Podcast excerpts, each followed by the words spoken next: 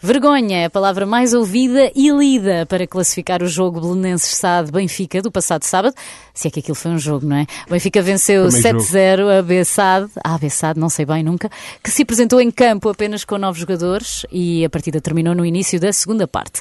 É o assunto inevitável, portanto, para mais uma tertúlia bola branca com Rui Miguel Tovar e Pedro Azevedo. Boa tarde aos dois, boa aos tarde. três, ao Sérgio também. Olá, boa tarde.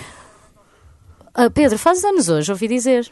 É verdade. Parabéns. Está confirmado. É, pá. confirmado. Portanto, temos um E- jogador E aniversariante temos aqui. uma bola branca, antes que cheia de animação para te presentear. Falta o bolo, falta o bolo. Então va- vamos às partes más agora. Rui, é senso comum dizer que o jogo não se devia ter realizado, mas a verdade é que ninguém o impediu. De quem é afinal a responsabilidade? Sim, é verdade. Eh, foi uma triste, uma triste jornada, foi uma caldeirada. eh, no seguimento uma semana que até tinha sido altamente eh, produtiva para o futebol português. Começou com o Leonardo Jardim, que foi campeão da Ásia. Eh, depois continuou com o Ruben Amorim, que se apurou para os oitavos final da Liga dos Campeões com o Sporting, que foi uma notícia estrondosa. E no sábado, hum, o Abel Ferreira foi campeão sul-americano. Portanto, temos aqui três treinadores que fizeram história por Portugal e no meio disto tudo eh, temos a Liga, DGS eh, e a primeira divisão eh, envolta no, no molho de brócolos. Eh, há uma situação eh, terá sido a página mais negra, porque isto não diz respeito a um erro de arbitragem, não, não diz respeito a uma invasão de campo, uma agressão, diz respeito à falta de bom senso e à falta de desportivismo e falta de cultura desportiva, que foi uma coisa que já falámos, uh, E organização um defeito que já também, não? diz. E a organização E também. organização, claro. Uh, eu, eu, eu, por acaso, uh, fui dar uma notícia engraçada de 2019, portanto, pré-pandémica, já podemos falar nesses, nesses Sim. termos. Sim, é verdade. Uh, uma, um, um jogo de, de- de- das camadas jovens, uh, Vila Nova de Rodon, parece-me, com o Covilhã. Uh, Vila Nova de Rodon apresentou-se com oito jogadores e o Covilhã respondeu também com oito. Jogadores. Olha, Porque não fazer isso, levaram né? levaram um Exato. cartão É branco. engraçado. não? Levaram um cartão o- Cartão do Fair Play. O Benfica poderia ter eh, pensado de outra forma para este jogo. Ao- Os jogadores do Benfica, ao entrarem em campo e verem apenas novos jogadores, nem sequer são os titulares habituais do, do Belenenses, Sim, eh, não deviam, são ter, de todo. deviam ter pensado eh, de outra forma. Podia ter sido negociado a suspensão do jogo. Sim, havia uma série de coisas para fazer, claro que sim, claro que sim. Isto, chegar, chegar a este Tudo ponto é que não. isto. Tudo menos isto. Entra- entrar em campo com 9 é, é, é humilhante. Já tinha acontecido uma vez com o Nuno Leiria e com o Feirense, oito jogadores. Já foi há nove anos, portanto já foi há muito tempo. A primeira vez que isso aconteceu, a nível não nacional, mas sim eh, regional, até foi num Sporting Benfica. O Sporting apresentou-se com 10, mas isto já foi em mi- em 1919. Portanto já passaram 102 anos. Já era tempo para. Já era tempo para. E, e o jogador que, que falhou, o Artur José Pereira, ainda apareceu ao intervalo. Portanto, Até hoje. só, coisas, só. coisas mais importantes para fazer. Ninguém sabe onde é que ele está. Claro. Agora, isto foi uma vergonha e é, de facto, é, para mim, é a página mais. É, Rui, mais- mas a mais- responsabilidade, a responsabilidade não é de um clube ou não é de uma Não. figura só, não é? Não, claro que não. Primeiro, de acima de tudo, tem que ser da, da instituição, porque é ela que gera o futebol, é ela que tem que. Liga, que- a é da da Liga. Liga, claro, claro, sim, sim, da Liga. Até porque, mais uma vez, se não é a primeira vez que isto acontece, já devia Não. haver, já deviam Um haver um regulamento, mecanismo sim, para um este tipo de mecanismo. situação. Claro. Pedro, claro, eh, os clubes podiam ou não ter sugerido o adiamento do jogo perante as circunstâncias. Seria possível eh, chegar a um acordo naquele momento? Eu acho que este jogo nunca deveria ter sido realizado. Eu acho que este jogo foi um ato de irresponsabilidade, foi um ato inaceitável, foi um ato que evidenciou falta de bom senso de todas as partes, porque Quando todos são de intervenientes. partes, saúde, todos, liga, todos são clubes, intervenientes, uhum. até a própria Direção-Geral de Saúde, que vem dizer que não pode eh, anular um jogo quando anulou um jogo. o ano passado o Feirense, em- em, setembro, Feirense Chaves. Feirense Chaves, por quatro exatamente. jogadores dos Chaves estarem infectados. Mas Ah, acabamos de ouvir um jogo. Graça Freitas dizer à saúde apenas o que é da saúde, a Pois. organização desportiva, a organização Mas no desportiva. Feirense Chaves a saúde também foi do futebol e o futebol foi da saúde. Portanto, há aqui dois pesos e duas medidas. Portanto, eu acho que isto, todos são responsáveis. Todos. Eh, E ninguém pode eh, esconder-se. A responsabilidade ninguém se poderá esconder. Aliás, nem percebo porque é que a Liga está reunida há quatro horas. Uma situação que me parece Exato. ainda não acabou a reunião. É para uma saber o resultado dos testes. É uma situação sumária. Exato. Eh, Não, essa é verdade. Estamos aqui a pôr em causa a saúde de atletas, estamos a pôr em causa a integridade da competição, estamos a pôr em causa um protocolo e um regulamento, estamos a pôr em causa, sobretudo aqui, eu digo eu, uma história muito mal contada. Isto é uma história Então, muito eh, mal contada. Estás, a acreditar que há algum motivo eh, pelo qual o jogo foi para a frente? No próprio dia do jogo, o presidente do Bolonenses Estado, penso que é, é, o termo que tem que ser usado porque Sim. o Bolonenses Clube não tem nada a ver com Sim. isto, uh, o, anunciou que tinha 38 jogadores inscritos e garantiu que não iria pedir o adiamento do jogo. No próprio dia do jogo. À noite apresentou-se com, uh, o Rui Miguel disse nove, e de facto eram nove, mas, mas eram oito. Um deles era guarda-redes, não houve ataque, ou meio campo. Aquilo não houve ataque, não houve nenhum remate do Bolonenses, nem poderia haver. Uh, anunciou que em casa em casa ficaram vários jogadores com teste negativo, quando o protocolo diz que quem testa negativo pode jogar e deve jogar. Eh, quem testou positivo mas é quem, é que mas ficaram, é considerado lesionado. Foi eh, a Autoridade de Saúde que uh, mas, sugeriu o isolamento, é isso? Julgamos nós. Pois. Isto ainda não foi esclarecido. Não está, o, o, o, que está protocolado é que quem tem teste negativo joga. Claro. Sim, sim. Isto é está protocolado. É considerado quem tem teste positivo está alucinado. Então é equivalente a lesão. Portanto, isto é uma história toda ela mal contada. Mas, independentemente dos protocolos, o campeonato português não pode começar, que isto não acontece em lado nenhum do mundo, isto é terceiro mundo, não pode começar num jogo de 11 contra 9. Claro. Não Sim. pode. Isto é um campeonato profissional pois. e a Liga teve tempo para impedir que este jogo começasse. Ficou, há, há, delegados da Liga. 7-0, isto pode ter implicações futuras. Vamos imaginar este cenário, claro. que Porto, Benfica e Sporting, entre eles, empatam todos a zero. e no final, e, tem, e, acabam todos com os mesmos pontos. E no pois. final o Benfica é campeão uh, por diferença de golos. Isto não, e a descida da divisão com o Bolonense. Claro. E descida, Portanto, isto, isto exato, claro, o, eu comecei por falar na integridade da competição. Pronto, é foi, a, foi a primeira frase que, Como é que se resolve? referi. Como é que se resolve então agora? Aqui o que está em causa é que eu não acredito que em Portugal todos os agentes, jogadores, treinadores, dirigentes, árbitros, adeptos, ninguém pode ter concordado com o início deste jogo. É impossível alguém ter concordado que este jogo pudesse realizar-se.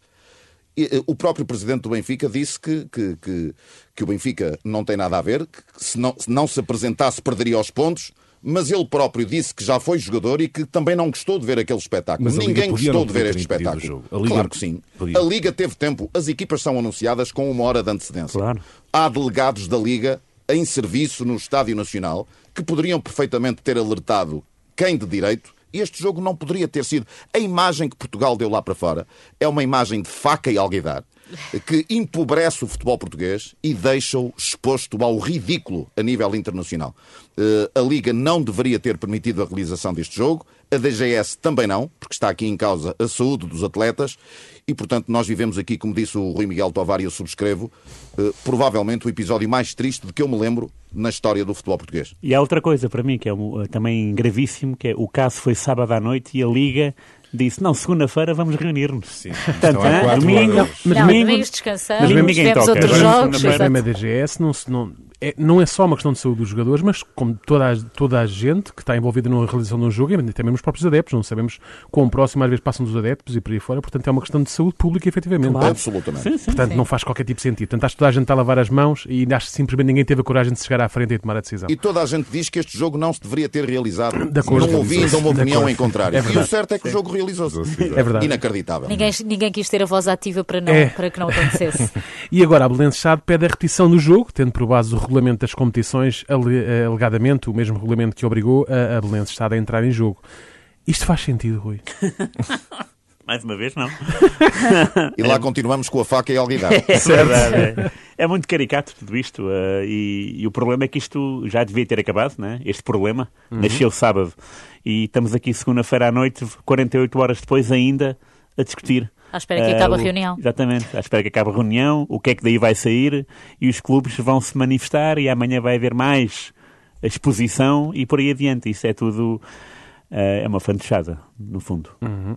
Vamos seguir então para coisas mais felizes. Vamos olhar para o Porto e para o Sporting, que apesar dos jogos da Champions parecem não baixar o ritmo. Qual será o segredo, Rui? Uh, bom, uh, o Sporting, de facto, o Porto manteve a liderança e bem, uh, de reviravolta, ganhou a vitória. Nem sempre é fácil. Vitória é uma equipa que, que incomoda. Desta vez só conseguiu incomodar por dois minutos. De facto, o Porto foi bastante rápido a conseguir o empate pelo inevitável Luís Dias e depois ganhou pelo, com o gol do Evan Nilsson. O Sporting, o Ruben Amorim fez mais uma, um malabarismo na história do Sporting. Há 51 anos, com um treinador do Sporting não ganhava 11 jogos seguidos, incluindo todas as competições. Isto é um facto extraordinário porque nesse registro de 11 vitórias, há três jogos da Liga dos Campeões, há todo um desgaste e há uma equipa que uh, é uma equipa uh, compacta, sem dúvida, mas uh, sem estrelas por aí além. Não há. é muito, tem muito treinador, não é? Sim, eu, eu, eu diria que sim tem dois internacionais espanhóis, tanto que jogam na seleção espanhola e na seleção portuguesa joga a conta-gotas o Painha. Portanto, não se pode. Eh, é uma equipa que tem jogadores eh, muito nivelados por cima, não são estrelas, mas de facto são bastante eficazes. Eh, fizeram a diferença, 11 vitórias seguidas, o Sporting continua agarrado ao Porto. e é um campeonato. Perante, estaremos perante os melhores Porto Sporting dos últimos anos? Do Sporting, seguramente. Sporting, sim. Uh, seguramente. o Porto. O Pepa disse isso, o treinador do Guimarães, do Vitória Sport Clube, perdão. Guimarães é a cidade. Exatamente. uh, uh, afirmou que o, este Porto é o melhor Porto de Sérgio Conceição. Boa pergunta. Não, não, não consigo ainda ver. Uh, Pedro está a Eu respondo a essa pergunta daí um mês. Precisa de mais resultados. Em maio, em maio o Pedro responde. Eu percebo, eu percebo. Não, o Porto é muito, é muito compacto e aquilo que fez o Sérgio Conceição uh, nestes anos, e, e, o Sérgio Conceição foi, foi bicampeão já, é, é muito meritório. É verdade que o futebol Uh, não, é, não, é, não é aquele futebol uh, do Vitor Pereira ou do Vilas Boas, em que era um futebol de facto que, que ganhava. De posse, dominador. Sim, sim dominador. E, e pronto, Vitor Pereira teve, teve uma derrota em 60 jogos, mas, mas também esse Porto tinha o Hugo, tinha o Rames, o Sérgio Conceição não tem nada disso e consegue ser campeão, consegue ir longe na Liga dos Campeões. Portanto, Uh, se formos resultadistas, claro que este Porto uh, da era Sérgio Conceição, e a era já vai, já vai longa, com seis épocas, se não me engano, esta é a sexta época, é muito, muito bom uh, para aquilo que o Porto tem de recursos humanos. é uma equipa muito... que também não é, não é uma equipa estrondosa, mas consegue, de facto, agitar o futebol nacional ao ponto de ser campeão e agitar o futebol do Porto, porque já se qualificou por duas ou três vezes para a fase seguinte da Liga dos Campeões Pedro. e isso é altamente meritório. Pedro. Eu acho que a grande Sporting. questão que aqui se levanta tem a ver com, uh, há pouco eu ironicamente disse, eu preciso de um mês, mas preciso Sim. mesmo. Uh, eu acho que só dentro de, dos próximos 30 dias será possível ter uma avaliação mais concreta relativamente àquele que é o, o verdadeiro potencial destas duas equipas para a época. Hum. Porque vem aí uma fase muito exigente em 30 dias, até 29 de dezembro, as equipas têm oito jogos. Eh, Liga Portuguesa, Taça de Portugal, Taça da Liga, embora o Porto já esteja afastado, mas tem um jogo de Taça da Liga. Sim. Eh, e tem também Liga dos Campeões. O do Porto é decisivo, o do Sporting já está qualificado. Eu acho que são duas equipas que se encontram nesta altura muito fortes eh, no capítulo mental porque praticamente têm jogado sempre os mesmos jogadores. As alterações são poucas eh, Exatamente. entre os jogos. Uh, uh, o Porto, apesar da derrota em Liverpool, sentiu que a exibição até ao primeiro gol em Liverpool foi muito positiva. A equipa está com rotação, falha com entrosamento. Golos. Falha muitos golos. Falha golos, mas é uma equipa que tem uma dupla atacante que desgasta adversários uhum. e que fere os adversários, no bom sentido, e um jogador numa forma soberba, que é Luís Dias. O Sporting, o Sporting parece-me uma equipa também muito motivada motivada uh, depois deste, deste apuramento da Champions. Uh, a equipa pareceu-me também, uh, acho que foi no capítulo mental que o Sporting começou Sim. a ganhar este jogo Mostra uh, frente ao Tondela. É uma hum. equipa que está de facto. há aqui dedo de treinador. Hum. Rubén Amorim é o grande responsável por este renascimento do Sporting, que quando o Rubén Amorim tomou conta da equipa, teve mesmo de fazer renascer o Sporting Exatamente. como Fênix. Por falar em treinador, muito rapidamente aos ah, dois. Queria só dizer aqui uma coisa, que é, atenção, que o Porto ganhou o jogo, mas às tantas sai um jogador do Vitória e entra o Ricardo Quaresma. Não sei se estamos a par disto. Sim, ele que não estou a brincar, estou a brincar. O seu portismo. Mas está relacionado. E um jogador expulso no Vitória que acabou por também. Sim, também é verdade. Não, mas agora estava aqui, estava só a brincar. Vamos ao Abel, vamos ao Abel. Muito rapidamente, Abel Ferreira, uh, bicampeão da Libertadores. Pedro, uh, notas muito rápidas, uh, depois passo ao Rui Miguel Tavares. Treinador português que gerou muito impacto no Brasil, que mostrou serviço, ganhou duas Libertadores, uma taça do Brasil em pouco mais de um ano, com 100 jogos oficiais. Grande capacidade de gerir microciclos. Abel Ferreira Ferreira mostra que é um treinador de grande dimensão, eh, é um treinador com um trabalho notável, não é tão mediático como JJ, pois, como Jorge, como Jorge Jesus, mas é um treinador que, no meu ponto de vista, merece mais elogios, mais aplausos do que Jorge Jesus, porque com menos recursos do Exatamente. que Jesus conseguiu ganhar duas taças dos Libertadores. Rui, muito rapidamente, porque é que Abel Ferreira não tem o destaque de JJ? Ah, porque o Jorge Jesus é treinador e também o entertainer, não é? uh, acho que isso é, é inegável. Uh, cada conferência de imprensa de Jorge Jesus é, é falada no dia e nos dias seguintes. O Abel Ferreira ganha uma competição estrondosa como a, Libertadores, que é muito complicado. Sim. Já não havia nada assim, já não havia um treinador a ganhar duas vezes seguidas desde 2001. Não foram 100 anos para outro português ganhar. Não foi preciso, não foi. Uh, não, de todo. Nem sequer 100 dias, não é? Não, 100 dias 100 foram dias, lá. 300 é que não. Calma. Exato, calma. Mas de facto foi uma estrondosa espetacular. Uh, porque o Palmeiras eliminou a melhor equipa do Brasil na meia-final, o Atlético Mineiro, que vai ser campeão amanhã ou depois. Sim. Eliminou na final a, a melhor equipa sul-americana, porque o Flamengo tem o plantel mais vistoso em recursos humanos, mais uma vez, em dinheiro e em massa o, uh, de adeptos. Uhum. E, o, e o Palmeiras, porque é uma equipa forte, claro, que também tem dinheiro, também tem bons jogadores, mas não está ao nível do Flamengo, e mesmo assim, nem do, do Atlético Mineiro, e mesmo assim conseguiu eliminar estas duas equipas uh, e, e, alcançar um sonho que, uh, quando o Abel ganhou há um ano a Libertadores, ah, duas é demais. Não, mas a verdade é que repetiu a dose e isso é, é espantoso para um treinador que uh, cá em Portugal não teve assim tanta expressão. Sim. E, eventualmente algo e, Sim, sim. Parabéns ao Abel, então. Parabéns. Vamos ao Parabéns. insólito da semana, muito rapidamente. Olha, hoje, uh, hoje uh, seria muito óbvio falar do insólito da, do Jamor, Sim, mas vamos, com vamos insólito, falar. É Exato, foi todo um insólito. Mas vamos falar aqui de uma história mais positiva, mais alegre. Uh, é a história de Messias, o avançado do AC Milan. O Messias começou já no Brasil, nos Júniores do Cruzeiro, e quando fez 20 anos, pegou no irmão e rumaram a Itália em busca de uma vida melhor. Já em Itália, ele começou a jogar futebol amador em torneios da Unione Italiana Sport per Tutti, uma organização para futebol amador italiano, e como o que ganhava a jogar era muito pouco dinheiro, ele começou a trabalhar como entregador de eletrodomésticos para ter dinheiro e sustentar a família e a si próprio. Foi aí que foi descoberto por Ezio Rossi, o treinador do Casale na altura, e ingressou no clube e ajudou o emblema a subir da quinta para a quarta divisão do futebol em Itália. Mais tarde transferiu-se para o Crotone, onde esteve três épocas e estreou-se na Série A a 20 de setembro de 2020, já com 29 anos.